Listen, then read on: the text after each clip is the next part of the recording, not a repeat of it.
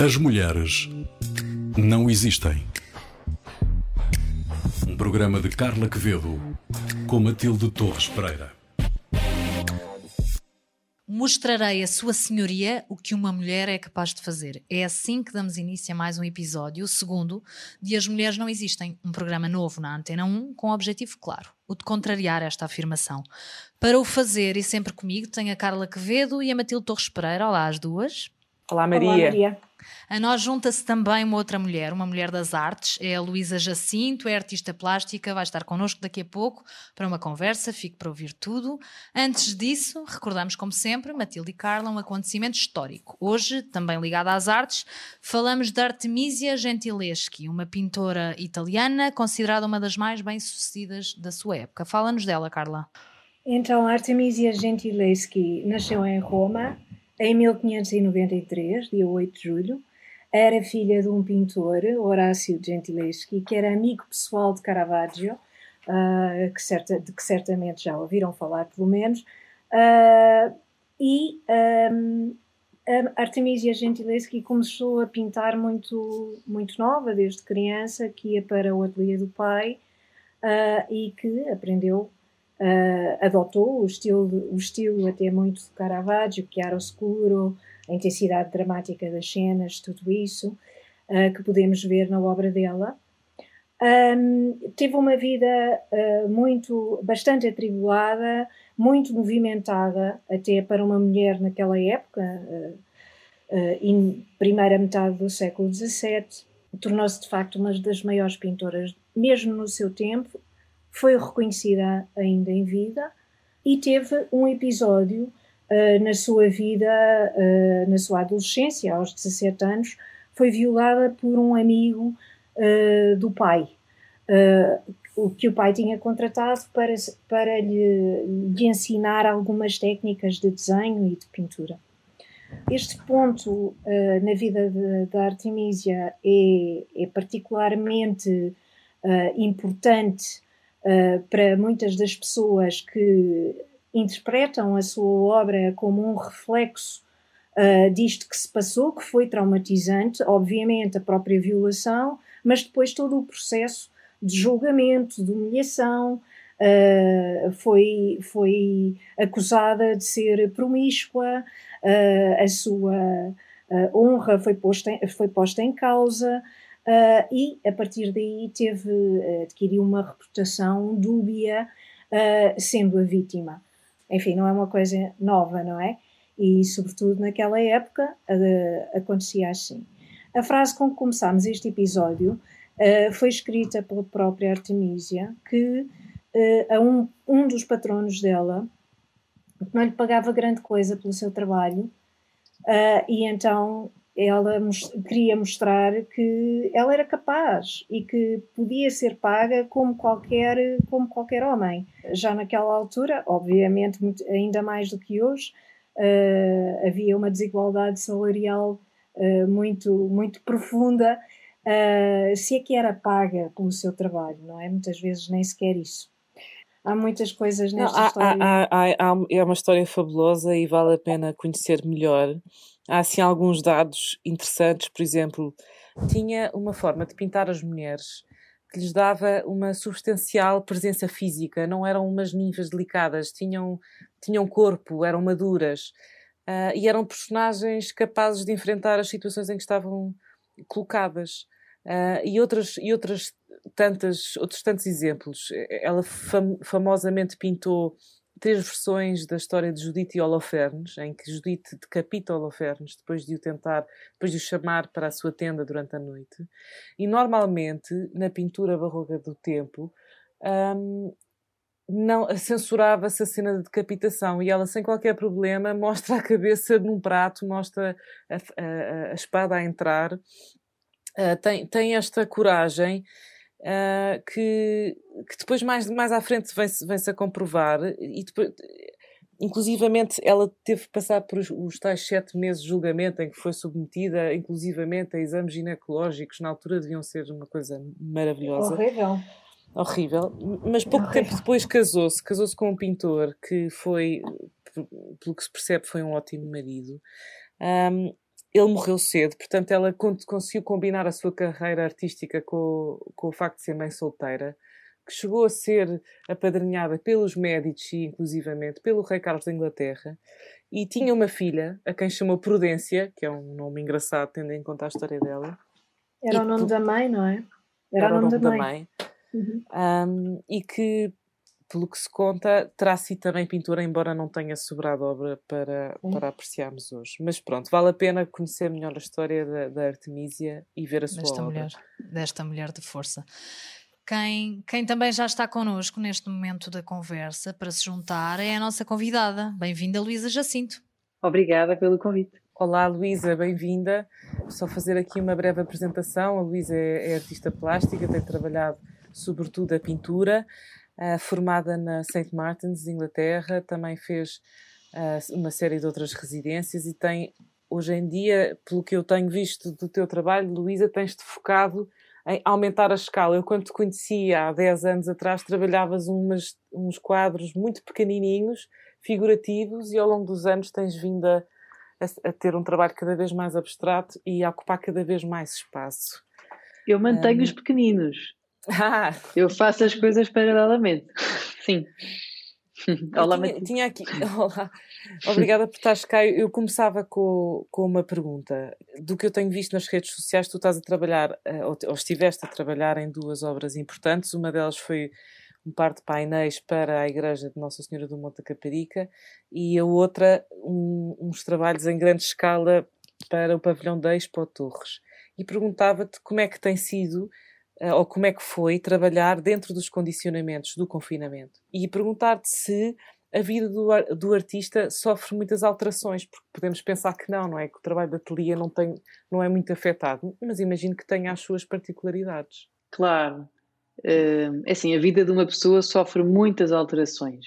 Eu tenho um vídeo uh, cujo título é Things Change Quickly. Uh, e realmente mudam depressa. O confinamento para muitos artistas foi de facto um tempo de grande concentração. Uh, para mim foi mais cuidar da minha família e sim, trabalhar muito, mas quando todos já estavam bem. Os painéis para a Igreja de Nossa Senhora do Monte da Caparica foram uma encomenda do Padre Pedro Quintela, que foi muito conversada durante muito tempo, que já estava, aliás, em execução quando começou o confinamento do ano passado. Foi um trabalho que fiz com muito prazer, com cuidado. Tinha o tema do silêncio e oração para uma das obras e da entrega missão para a outra, e de resto toda a liberdade na concepção e na execução das obras. Uh, foi uma decisão minha acompanhar a forma dos nichos que já existia na, nas paredes e integrar as pinturas no espaço envolvente. E essa, essa obra está terminada. As obras que estou a produzir na Expo Torres são uma encomenda da Câmara de Torres Vedras. Pediram-me uma atmosfera que vai envolver uma exposição permanente sobre o emblemático Carnaval da cidade no novo museu, o Centro de Arte e Criatividade, que inaugura em abril de 2021. Foi um projeto que começou com uma série de workshops e visitas a associações e grupos informais, e nisto o confinamento veio complicar um pouco as coisas, mas fizemos tudo dentro do possível. Isto para conhecer melhor as pessoas que criam esta festividade local e o espírito que, que as anima, não é? Uma certa essência. Foi um desafio enorme e maravilhoso. Estou a trabalhar e a pintar sobre tecidos que nunca usei, que são usados nas produções de carnaval, com uma escala que nunca tinha trabalhado, são duas peças, cada uma tem 4 metros e meio por 18,5 de comprimento. Caramba. Eh, é um grande prazer, é um trabalho sobre o excesso, é assim uma festa-festa. tem sido muito bom. Uh, tens, tens dois filhos pequenos e perguntava-te se consideras que as crianças têm coisas para te ensinar enquanto artista. O que é que, o que, é que elas trazem que, pode, que possa ser uh, interessante ou inspirador para o teu trabalho? Sim, uh, olha, acompanhar uma pessoa pequena que não tem os nossos preconceitos, que partilha connosco a sua maneira de ver, de sentir, à medida que a descobre e que se descobre, que nos revela até a estrutura do seu pensamento e, e, e nos mostra surpresa face a regras e condutas que tínhamos como óbvias, para mim tem sido mais ou menos como descobrir um rio subterrâneo uh, no que ao contacto com a realidade e com a vida diz respeito. Eh, se as drogas produzem estados alterados de consciência, que são atalhos enganosos para uma relação com o real, criar uma pessoa, acompanhá-la, vê-la crescer, conhecê-la bem, é ter contacto com a energia vital a deles e a nossa, em estado puro. Isto porque, porque, na verdade, nós revisitamos a nossa existência e todas aquelas que conhecemos, não é? Se a arte é sobre a vida, eh, já estás a ver o que é que pode ser um contacto assim, não é? Claro. Tu sabes também, não é? Para quem quiser ver, está ali um manancial. É engraçado que eu acho que na escola nunca ouvi ninguém dizer o meu pai é pintor ou a minha mãe é artista. E deve ser, deve ser giro para os teus filhos terem essa terem essa, essa descrição, eles têm acesso a um, a um modo de trabalhar que não é muito comum, não é? Costumas deixá-los entrar no teu ateliê, brincar com os materiais? Como é, como é que vocês geram? É, sim, no meu ateliê, jamais. Até porque eu trabalho com pigmentos soltos, super uh, tóxicos. Agora, uh, partilho, se der, Uh, por exemplo, já os levei lá às Torres, eles deliraram com aquela escala, não davam às cambalhotas, levaram restos de tecidos, uh, ou, ou empresto-lhes materiais muito bons, pronto, bons demais para eles, empresto, né? aguarelas boas, os melhores, as melhores aguarelas, melhores, porque é espetacular. O poder da cor boa é completamente diferente. Mas não, uh, o meu trabalho, o meu, o meu ateliê é o meu santuário. Não funciona é. muito como uma creche. não tenho problema nenhum em dividir bem as águas. Luísa, Luísa, uma, uma pergunta um bocadinho, um bocadinho diferente. O que, é que, o que é que achas da expressão artistas mulheres? Tens alguma então, opinião? Então, tenho. Respeito. sim, sim, é assim, a expressão artistas mulheres a mim dá-me arrepios. Hum. Médicas mulheres, escritoras Exato. mulheres, jornalistas mulheres, advogadas mulheres. E se fosse médicos homens, escritores homens, jornalistas homens, advogados homens? Não parece mais hum. artificial? O que é que se hum. deduz?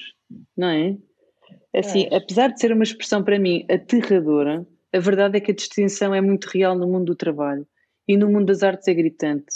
Há muito mais mulheres a estudar nas universidades de artes e muitíssimo menos no mundo do trabalho. Nas galerias, pouquíssimas representadas. No meio institucional e expositivo e mesmo no mercado da arte, também em clara minoria. Onde é que foram? Este número tem melhorado nos últimos anos, mas está longe de refletir um equilíbrio entre géneros. E, e, gostava de fazer aqui uma ressalva que notar isto não é dizer que a qualidade não deve ser o critério. A qualidade deve ser o critério. E é necessário eliminar preconceitos e hábitos sistémicos que redundam na obliteração da prática artística de muitas pessoas que, precisamente por, por razões alheias à qualidade do trabalho, se vêem tolhidas de oportunidades. E o mundo pode muito bem precisar muito do trabalho delas como pão para a boca. Se os colecionadores preferem comprar obras de artistas homens, só é natural que as galerias prefiram expor o que conseguem vender. E é a fazer que se melhora o trabalho. Quanto mais um artista trabalhar, melhor será o seu trabalho. É preciso condições e oportunidades para isso. A visibilidade gera visibilidade, atividade gera atividade, relações geram relações e assim sucessivamente. É verdade que eu não penso nisto quando trabalho, eu faço o que quero fazer e trabalho com todo o gosto e empenho. Acredito que um trabalho sério gera o seu próprio lugar e que temos de ser lugar uns para os outros em todos os sentidos. É engraçado que hum, estava a ouvir-te e estava a pensar que provavelmente Uh, o facto das mulheres ganharem ainda menos do que os homens, mesmo que em cargos semelhantes, também lhes deixam com menos rendimento disponível para investir em obras de arte, por exemplo. No dia em que Sim. haja mais mulheres com rendimento para investir e haja mais colecionadoras do, do sexo feminino, podemos, se calhar vai, vai ser por aí que começamos a ver uma, uma inversão das tendências, não é? Luísa. Sim, espero que sim. E também não estou não, não com isto a demonizar os colecionadores homens, não é? De, não, longe claro. de mim. Uh, são mesmo é dados objetivos, infelizmente. Eu, eu até tento não pensar nisto sempre. mas, é, mas é real, pronto, é objetivo. Não, é a realidade. É a realidade. Claro. De qualquer forma, de qualquer forma, estavas a dizer que esta, esta distinção. Uh, se dissesse, nunca nos passaria pela cabeça dizer médicos homens ou advogados homens, uh, e hoje em dia talvez também não com, com mulheres, mas com artistas é muito comum, uh, e com escritores Sim. e com poetas. Uh, é como se toda uma área de atividade estivesse ainda vedada às mulheres. Vedada como expectativa, não é? Não se espera que haja uma mulher artista. E isso também pode não, influenciar. Sim. Ou, ou não, Pois. ou não tenho razão nenhuma, eh, Gustavo. Não, não sei, eu acho que terá eh, que, que, que se calhar há pessoas que cresceram com essa mundividência. Eu acho que tive a sorte de Pois. ter tido contacto com isso muito tarde como uma enorme surpresa. Eh, nunca me passou pela cabeça que isso fosse assim. Não, pronto, acho que também é uma questão de sorte, não é? Claro. que, essa, que essa mensagem não me tenha sido inocularmente passada. Não Claro, foi mesmo. claro. Para mim é, é uma surpresa total. Eu sei de uma história que a Matilde, a Matilde referiu ah, há tempos, em conversa comigo, ah, que um entrevistador te perguntou uma vez como é que sentias as questões de género no teu trabalho. Ah, Sim. queres contar essa história? sucedeu numa visita de ateliê, eh, em que depois de falarmos de uma série de pinturas que tinha acabado de concluir e que ia expor, esta visita, um homem, pergunta-me como é que o facto de eu ser mulher está presente no meu trabalho. Eu pensei, é uma pergunta divertida. É verdade que quase sempre, quando estou a trabalhar, sou uma mulher. Fora isso, não sei como é que essa questão estará presente no meu trabalho. Esta foi a resposta que me ocorreu na altura. Eu gosto muito de entrevistas e nunca vi esta pergunta colocada a um homem. É curioso, não é? Não Nunca. ocorre a ninguém Em- perguntar a um homem. quando nenhuma estás a atividade trabalhar, sempre uma profissional. mulher, não é? Obviamente. É um extra Em que. nenhuma é- atividade. E é, claro, e é, e é uma ideia de, de autoconsciência que nós vamos lembrar-nos constantemente que somos mulheres. Isto que faz é que algum isso sentido. significa? O que é que Exatamente. isso mas isto- significa? Porque para cada um Claro. há de ser uma coisa diferente. claro. E ser pessoa? Posso-me lembrar antes que sou uma pessoa? Exatamente. E que, por que ordem é que eu me devia lembrar disto? Que confusão é esta, não é? E como é que isso se reflete depois? É, Claro. é tudo extraordinário, é fantástico. Claro, não, eu gosto mais quando trabalho como um homem. Você devia ver essas Exatamente. pinturas agora. Eu vou-lhe mostrar. Esta série, precisamente, era quando eu era um homem a trabalhar. Espetacular. Exatamente. Nesse Ai, caso, podias vender mais, mais caro. Exatamente. É Mais um zero. Mais um zero, mais um zero ou dois. Ah, caramba. Luísa, obrigadíssima por teres vindo, por ter estado aqui Obrigada, Luísa. nada, obrigada eu pelo convite. Força. Muito obrigada, Luísa. Até à Obrigada. próxima. Até à próxima. E muito Obrigada. sucesso. Obrigada, obrigada. Para vocês Fechamos, também. esta, fechamos também esta conversa relembrando que a partir de abril deste ano 2021 as peças resultantes do projeto artístico comunitário ah, pelo qual a Luísa Jacinto é responsável e de que nos falou no início desta conversa estão no Centro de Artes e Criatividade de Torres Vedras para ser visitado a partir de abril deste ano. Momento agora, Carla e Matilde, para as sugestões de hoje, ambas relacionadas com a leitura, certo, Carla? Certo. Uh, vamos voltar um bocadinho ao início do programa, a Artemisia Gentileschi. Uh, há um artigo fantástico no London Review of Books da Claire Bucknell, uh, é escrito por uma mulher e diz respeito a uma, a uma hum, exposição uh, que a National Gallery fez com obras da, da Artemisia. Uh, e o mais interessante neste artigo foi a omissão do episódio da violação. Em nenhum momento este episódio é referido. E, como tal, também não temos a habitual interpretação ah, para aquela ferocidade das representações, por exemplo, na série ah, de que a Matilde falou no início sobre Judite e Holofernes, ah, mas também em quadros como a Cleópatra ou a Lucrécia, que é, é um quadro extraordinário, muito bem descrito no artigo. A dada altura, a autora diz que parece que esta mulher sabe exatamente o que é que vai fazer, que se vai suicidar, é uma história de suicídio. Uh, e é esta determinação que está muitas vezes nos quadros dela, que está na maior parte uh, da obra dela e que, e que vale a pena ver. Na London Review of Books, disponível online, não é, Carla? Disponível online, sim. Muito É na bem. edição de março, 4 de Na março. edição de março. Matilde, do teu lado temos um romance. Uh, o romance ou a novela chama-se O Despertar, em inglês The Awakening, de uma autora chamada Kate Chopin, e é uma história fenomenal e um bocadinho fora de vulgar porque aquilo passa-se no final do século XIX, uh, numa estância de férias perto de Nova Orleans, no, no Louisiana, e a maior parte das pessoas que estão nessa estância são crioulas. E eu aprendi com este livro que crioulo não significa, como eu pensava, da ascendência africana, mas no Louisiana, crioulo era o que se chamava as pessoas que tinham vindo imigradas do Haiti, por exemplo, e que eram de uhum. ascendência europeia, ou seja, filhos de franceses, de espanhóis, portanto eram na sua maioria brancos. Um, e neste caso uh, é a história de uma mulher casada com filhos e que durante estas férias se apaixona por um rapaz que, que está por lá também a passar férias e, e com isto começa a acordar um bocadinho para a sua própria situação e a perceber que se sente completamente sufocada naquele meio. Uh, e é a história de como ela, ao tentar ir atrás dos seus impulsos, destrói-se completamente, como acontece com muitas mulheres. É uma espécie de, se quiserem, Ana Karenina para, uhum. para um uhum. virar de século e num sítio completamente diferente. É extraordinariamente bem escrito. Eu peguei e li numa noite porque não consegui largar.